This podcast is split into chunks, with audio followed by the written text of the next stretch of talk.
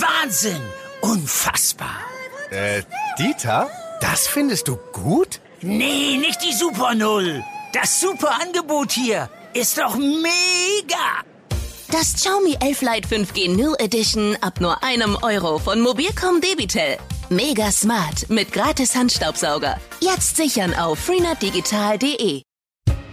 Selbst ein kleines Reh, also was sagen wir mal so um die 20 Kilo auf die Waage bringt, ähm, das äh, kann bei einer Geschwindigkeit von 100 oder 80 zu einer Aufprallenergie führen von mehreren Tonnen. Achtung, Rehe. Bei Wildunfällen sterben jedes Jahr tausende Tiere. Menschen verletzen sich, Autos gehen kaputt. Wir erklären, was zu dieser Jahreszeit zu beachten ist. Und wir sprechen über die Gefahr von Hackerangriffen auf NRW-Städte und den aktuellen Fall in Witten. Rheinische Post Aufwacher. News aus NRW und dem Rest der Welt. Mein Name ist Anja Wölker. Hi zusammen, schön, dass ihr mit dabei seid. Ein Reh läuft mitten auf eine Straße. Ein Auto kann nicht rechtzeitig bremsen. Es kommt zum Crash. Das Tier ist tot, der Fahrer verletzt, das Auto kaputt. Ganz ehrlich, das ist echt eine Horrorvorstellung und so aber schon tausende Male in NRW passiert. Mir persönlich noch nicht und ganz ehrlich, glücklicherweise ist das auch so und ich hoffe auch, dass es niemals dazu kommt um diese Jahreszeit kommen diese Unfälle aber tatsächlich immer wieder vor. Die Infos dazu und wie wir uns am besten verhalten sollten als Autofahrer hat NRW-Reporter Jörg Isringhaus recherchiert. Hallo Jörg. Hallo Anja. Ja, leider kommt es eben in dieser Jahreszeit immer wieder zu Unfällen mit Wildtieren. In den letzten Tagen zum Beispiel in Bielefeld und in Eitorf. Was ist da passiert? Also in Bielefeld äh, sind Wildschweine, eine ganze Rotte Wildschweine auf die Autobahn gelaufen, auf die A2. Und da hat es dann einen recht äh, folgenschweren Crash gegeben, in dem gleich mehrere Autos verwickelt waren. Sechs waren es, glaube ich, insgesamt. Zum Glück wurde nur ein äh, Fahrer, eine Fahrerin, glaube ich, dabei verletzt und äh, vier Wildschweine sind aber dabei verendet auf der Straße. Wahrscheinlich sind die über so ein abgeerntetes Maisfeld auf die Straße gelaufen. Da wurde vielleicht vorher äh, gehäckselt und die waren in Panik oder so. Also man weiß es nicht genau. In Eidorf sind von Montag Nachmittag bis Dienstagmorgen, also innerhalb von weniger eigentlich als 24 Stunden, drei Unfälle auf der L86 bei Eidorf äh, passiert mit Wild. Und zwar drei, also drei unterschiedliche Unfälle, nicht einer, sondern in denen jetzt mehrere Wildtiere verwickelt waren, zwei mit Rehen und eins äh, mit einem Wildschwein. Zwei Tiere sind dann auch wieder in den Wald gelaufen, die waren wahrscheinlich nur leicht verletzt, ein Tier ist dabei gestorben. Die beiden Städte sind jetzt nur zwei Beispiele. Du hast Zahlen recherchiert, die belegen, dass diese Unfälle leider eben ziemlich oft passieren. Was sind die Details? Also wir haben eigentlich eine sag mal, relativ gleichbleibende äh, Quote an Unfällen hier in NRW momentan. Es gibt so eine leicht steigende Tendenz von 2019 auf 2020. Die aktuellen Zahlen für 2021 liegen da leider noch nicht vor.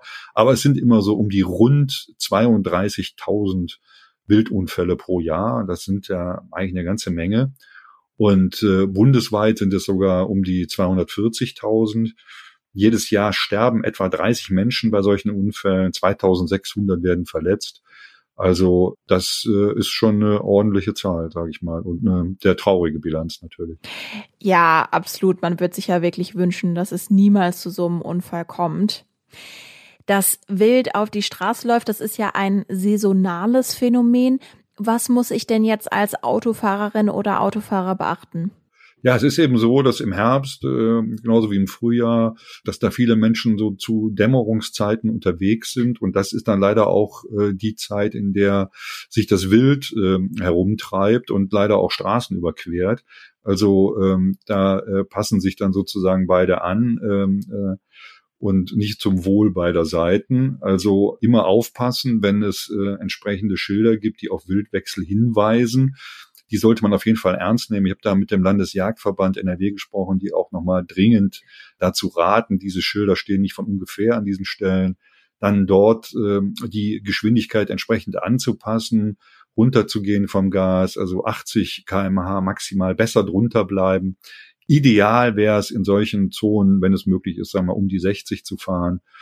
Dann ähm, ist man äh, sich am Ende nicht auf der ganz sicheren Seite, aber vermeidet möglicherweise schwerere Unfälle. Jetzt stelle ich mir mal diese Situation vor. Also ich fahre vielleicht auch schon 60 Stundenkilometer und dann kommt aber eben plötzlich von rechts ein Reh. Da muss man ja eben innerhalb von ein paar Sekunden reagieren. Was mache ich denn dann? Also wenn ich ein Reh sehe noch und äh, kann noch reagieren, dann äh, erstmal abblenden, natürlich abbremsen, schon klar, auch hupen, um es zu erschrecken. Wenn man sieht, dass der, dass ein Zusammenstoß unvermeidlich ist, dann sollte man auf gar keinen Fall das Steuer rumreißen, sondern einfach das Steuer festhalten, Bremsen natürlich nicht ausweichen, also auf die Kollision setzen, die dann ähm, in der Regel, sag ich mal, die, also das kann schon schlimm werden natürlich, aber hoffentlich nicht so schlimm, dass äh, der Fahrer oder die Insassen dabei verletzt werden. Die Gefahr ist es, wenn man ausweicht in so einem Moment, äh, dass man dann die Kontrolle über das Fahrzeug verliert sich möglicherweise überschlägt oder ich sag mal in so Waldgebieten, wo ja oft so Wildwechselzonen sind, dann auch vor den nächsten Baum fährt und das kann dann deutlich schwerere Folgen haben, als ich sag mal mit einem kleinen Reh zu kollidieren. Ich kann mir auch vorstellen, dass selbst wenn es eben ein kleines Tier ist, bei solchen Unfällen ganz schöne Kräfte aufeinander wirken, oder? Ja, absolut. Also selbst ein kleines Reh, also was sagen wir mal so um die 20 Kilo auf die Waage bringt, ähm, das äh, kann bei einer Geschwindigkeit von 100 oder 80, mit der man unterwegs sind, äh, zu einer Aufprallenergie führen von mehreren Tonnen, die dann sowohl auf das Tier als auch auf das Fahrzeug einwirken. Kann man sich ja vorstellen, äh, welche Kräfte da frei werden und was sie mit so einem Auto anrichten und natürlich auch mit diesem Tier anrichten. Das sind ja oft Totalschaden, äh, die danach entstehen. Wie verhalte ich mich denn dann richtig nach so einem Unfall? In diesem Fall muss man natürlich die, die Unfallstelle erstmal sichern, dann äh, die Polizei anrufen natürlich und äh, wenn möglich auch das Wildtier, das verletzte Tier oder getötete Tier von der Straße ziehen. Man darf es aber nicht entfernen, also man darf das Tier nicht, nicht, nicht mitnehmen, mit abtransportieren. Das ist äh, einfach Aufgabe der Jäger. In, in NRW sind sogar äh, dazu gesetzlich verpflichtet, dieses Tier da liegen zu lassen und Jägern zu übergeben, beziehungsweise von Jägern abholen zu lassen, sonst macht man sich strafbar. Das ist der Straftatbestand der Jagdwilderei, der dann auftritt sozusagen. NRW-Reporter Jörg Isringhaus zum Wildwechsel und was Autofahrerinnen und Autofahrer aktuell beachten müssen. Vielen Dank. Ja, gerne. Ein Angriff von Hackern gab es offenbar am Wochenende in Witten. Der hat hunderte PCs und Telefone komplett lahmgelegt und die Verwaltung war auch gestern noch kaum zu erreichen. Was ist bisher bekannt? Sind die Daten der Bürger sicher und wie oft passieren solche Angriffe? Darüber hat mein Aufwacherkollege Mario Büscher mit NRW-Reporter Viktor Marinov gesprochen. Ja, ich habe es mehrfach gestern in Witten versucht per Telefon, bin aber immer an der Ansage gescheitert, dass die Verwaltung wegen eines technischen Fehlers nicht zu erreichen sei. Niemand geht ran bei der Stadt Witten. Viktor, du hast für uns nachgehört. Ging da denn überhaupt noch was oder hatten die Mitarbeitenden gestern unerwarteten freien Tag? Also die Stadtverwaltung von Witten ist komplett offline und das schon seit Samstagabend. Aber es gibt viele Sachen, die nach wie vor laufen. Also die Stromversorgung ist da, die Gas- und Wasserversorgung laufen auch. Also alles, was fürs Leben notwendig ist, funktioniert in der Stadt aber die Verwaltung ist komplett nicht erreichbar. Das heißt, wenn wer da einen Termin machen will beim Standesamt oder beim Bürgeramt oder wo auch immer, der kommt derzeit nicht durch. Jetzt hat ja die Zentral- und Ansprechstelle Cybercrime in Nordrhein-Westfalen mit der kurzen Abkürzung Zack NRW offenbar schon die Ermittlungen aufgenommen. Die gehört zur Staatsanwaltschaft in Köln und da arbeiten Experten für Internetkriminalität. Was haben die denn bisher schon rausgefunden? Wird die Stadt erpresst? Genau, also vielleicht zur Einordnung, die ZAK ist so die Stelle, die sich in ganz NRW, äh, die sich für ganz NRW mit Cybercrime-Fällen befasst. Deswegen, das sind die äh, größten Experten, die es da gibt in NRW und die befassen sich natürlich auch mit dem Fall. Äh, damit befasst sich auch das LKA, aber die, äh, die Führung der Ermittlungen liegt bei der ZAK. Was die bisher herausgefunden haben, ist, dass, äh, sich, dass es sich wohl um einen professionellen Angriff handelt. Wer das aber gemacht hat und warum, das wissen sie noch nicht so genau. Unabhängig davon, wer der Angreifer oder wer die Angreifer sind, so einen Angriff macht man ja wahrscheinlich Nicht nur zum Spaß, es muss den Angreifern also um irgendwas gegangen sein. Jetzt kommt mir direkt in den Sinn, die wollen irgendwelche Daten klauen. Müssen die Wittner davor jetzt Angst haben? Das ist ja die Hauptfrage bei solchen Ermittlungen. Was ist die Motivation?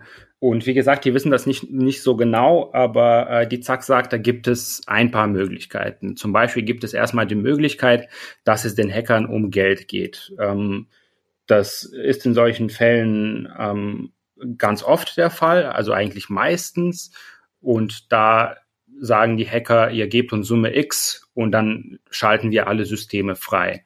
Es gibt aber auch Fälle, äh, sagen die Ermittler, wo es darum geht, äh, irgendwie ein bisschen Ruhm äh, zu gewinnen in dieser Hacker-Community. Also zu zeigen, ich kann das. Schau mal her, ich habe die komplette Stadt lahmgelegt. Aber deine Frage war ja, müssen die Wittener Angst haben davor, dass jemand ihre Daten, äh, Daten geklaut hat?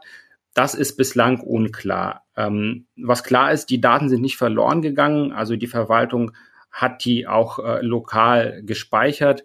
Das heißt, dass jetzt jeder alles neu machen muss bei der Stadt, das wird nicht passieren. Außer, glaube ich, die E-Mails und Telefonanrufe seit Samstagnacht, die sind wohl nicht mehr durchgekommen. Ganz genau so ist es, ja. Wie hoch ist denn die Wahrscheinlichkeit, wenn die Ermittlungen jetzt noch nicht so weit fortgeschritten sind, dass aber die Täter im Nachhinein aufzuspüren sind? Wohl eher relativ gering. Also die Cybercrime-Experten sagen, bei solchen Fällen ist es ganz schwierig nachzuvollziehen, woher der Angriff kam letztendlich. Hm, das liegt vor allem daran, dass die Spur meistens ins Ausland führt und dann muss man halt mit anderen Staaten zusammenarbeiten. Und man kann sich ja vorstellen, sagen wir mal ganz theoretisch, die Spur, die Spur führt nach Russland das äh, kann schwierig sein, äh, eine solche Zusammenarbeit äh, und eine Arbeit, wo man den anderen Staat dazu bewegt, jetzt da alles rauszurücken, was die dortigen Dienste wissen. Das heißt, die werden sich jetzt Wochen, wahrscheinlich Monate damit beschäftigen. In den allermeisten Fällen bei solchen Hackerangriffen finden sie nicht heraus, wer dahinter steckt, ähm, aber ausgeschlossen ist es natürlich nicht. Ich kann mich an einen Fall erinnern aus meiner Heimatstadt Bochum im letzten Jahr. Da wurde die Uni angegriffen und auch da ging eine Zeit lang überhaupt nichts mehr und auch hier in Düsseldorf lag dieses Thema eines Krankenhauses im letzten Jahr lahm. Kommt mir das nur so vor oder ist das ein zunehmendes Problem heute?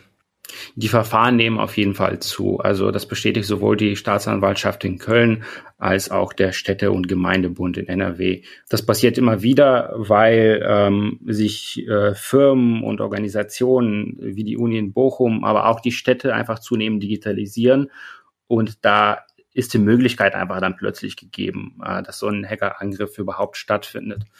Der Fall in Düsseldorf, den du angesprochen hast, der, der war ja hier eine, eine große Sache. Äh, dazu würde ich noch gern zwei Sätze verlieren. Ne? Da wurde das ganze äh, Krankenhaus lahmgelegt und äh, dafür mehrere Wochen waren die von der äh, Notversorgung äh, getrennt. Und bei einem Krankenhaus ist es ja deutlich gefährlicher als bei einer Stadt, weil da geht es ja um Menschenleben. Du hast, es, du hast es gerade angesprochen, die Digitalisierung spielt eine immer größere Rolle, sei es in der Verwaltung, bei Forschungsinstituten oder auch im Krankenhaus. Und das wird ja auch lautstark gefordert. Was können die Kommunen denn jetzt machen, um sich zukünftig besser vor so Angriffen zu schützen? Das versuchen die natürlich jetzt schon, äh, weil du, sagst es ja ganz richtig, die Digitalisierung wird ja immer gelobt. Und das, was wir ja äh, jetzt in Witten äh, erlebt haben, ist quasi die Schattenseite, dass, dass man sich da auch äh, dass man da auch Zielscheibe äh, von solchen Angriffen werden kann. Und die Städte versuchen schon äh, ganz viel. Ob das genug ist oder nicht, ist schwierig einzuschätzen. Aber es gibt jetzt einen Plan auch, der nächstes Jahr in Erfüllung gehen soll. Da sollen äh, die Gemeinden an das sogenannte Computer Emergency Response Team angeschlossen werden. Das ist, da, das ist äh, so eine Einrichtung in NRW, die sich eigentlich um die ähm, übergeordneten äh, Verwaltungs, um die übergeordnete Verwaltungssicherheit kümmert. Aber die sollen jetzt auch mit den Städten und Gemeinden zusammenarbeiten. Genau. Und dieses Computer Emergency Response Team, das ist beim Statistischen Landesamt NRW angesiedelt. In Witten geht aktuell ganz vieles nicht. Hacker haben die Systeme der Stadtverwaltung angegriffen. Notruf und Polizei sind zum Glück davon nicht betroffen. Die Aufklärung und Analyse wird aber wohl noch Wochen oder Monate dauern. Die Stadtverwaltung bemüht sich da natürlich drum, so schnell wie möglich alle möglichen Services wieder zur Verfügung zu stellen. Mario Büscher vom Aufwacherteam hat darüber mit NRW-Reporter Viktor Marinov gesprochen. Wir sind noch online, toi toi toi, und machen jetzt weiter mit den Meldungen aus der Landeshauptstadt von Antenne Düsseldorf. Hallo. Hallo, wir sprechen heute darüber, wie es mit den E-Scootern in Düsseldorf weitergehen soll. Dann geht es um Corona-Antikörpertests. Und dann sprechen wir noch über den Onlinehandel bzw. über Paketdienste. Die Stadt möchte die E-Scooter-Flotte in Düsseldorf auf rund 6500 Fahrzeuge halbieren. Außerdem sollen die Parkverbotszonen erweitert und feste E-Scooter-Stationen eingerichtet werden. Mehr Infos zu den weiteren Plänen jetzt von Tanja Marschall.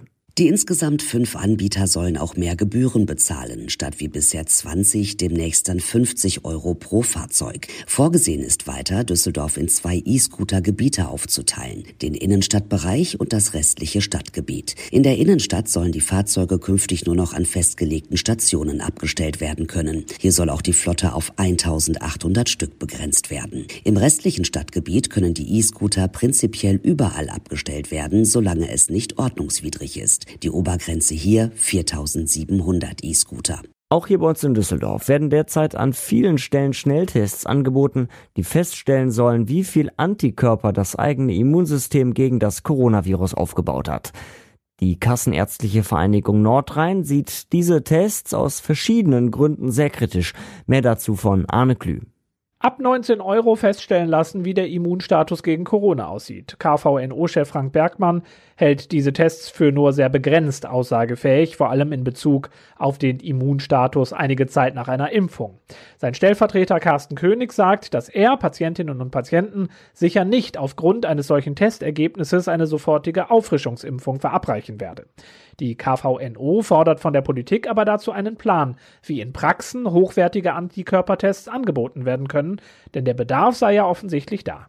Während die stationären Händlerinnen und Händler in Düsseldorf teilweise weiter kämpfen müssen, hat die Corona-Krise dem Onlinehandel in die Karten gespielt.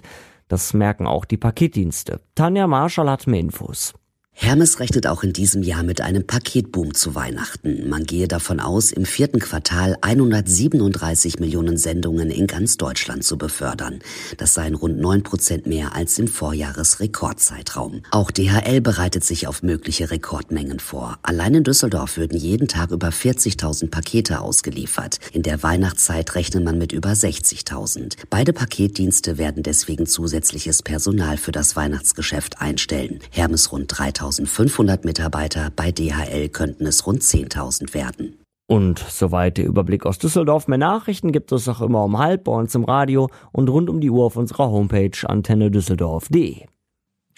Und das solltet ihr auch noch im Blick behalten.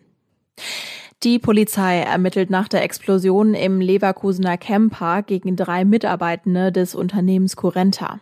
Dabei geht es laut Staatsanwaltschaft um den Anfangsverdacht der fahrlässigen Tötung. Außerdem sollen die drei fahrlässig eine Sprengstoffexplosion herbeigeführt haben. Die drei Beschuldigten werden verdächtigt, ihre Sorgfaltspflichten im Zusammenhang mit der Lagerung und Behandlung des Abfalls verletzt zu haben. Bei der Explosion einer Verbrennungsanlage für Sondermüll waren im Juli sieben Menschen ums Leben gekommen und viele weitere teils schwer verletzt worden. Eine Taskforce gegen Kinderpornografie stellt heute ihre ersten Ergebnisse im Landtag vor. Die Einheit der Zentrale und Ansprechstelle Cybercrime der Staatsanwaltschaft Köln, kurz ZAK, war vor einem Jahr gegründet worden. Kinderpornografische Inhalte sollen mit Hilfe von künstlicher Intelligenz aufgespürt und ausgewertet werden. NRW-Justizminister Peter Biesenbach wird bei der Pressekonferenz heute dabei sein. Zum Schluss habe ich für euch noch das NRW-Wetter. Und da wird es heute sogar relativ mild bei bis zu 19 Grad. Aber nicht zu früh freuen, örtlich kann es gewittern und regnen. Die Sonne zeigt sich eher selten. Im Bergland und im Aachener Raum kann es teilweise sogar stürmisch werden. Das war der Aufwacher. Mein Name ist Anja Wölker. Ich hoffe, ihr kommt gut durch den Tag. Bis bald. Mehr Nachrichten aus NRW gibt's jederzeit auf RP Online. rp-online.de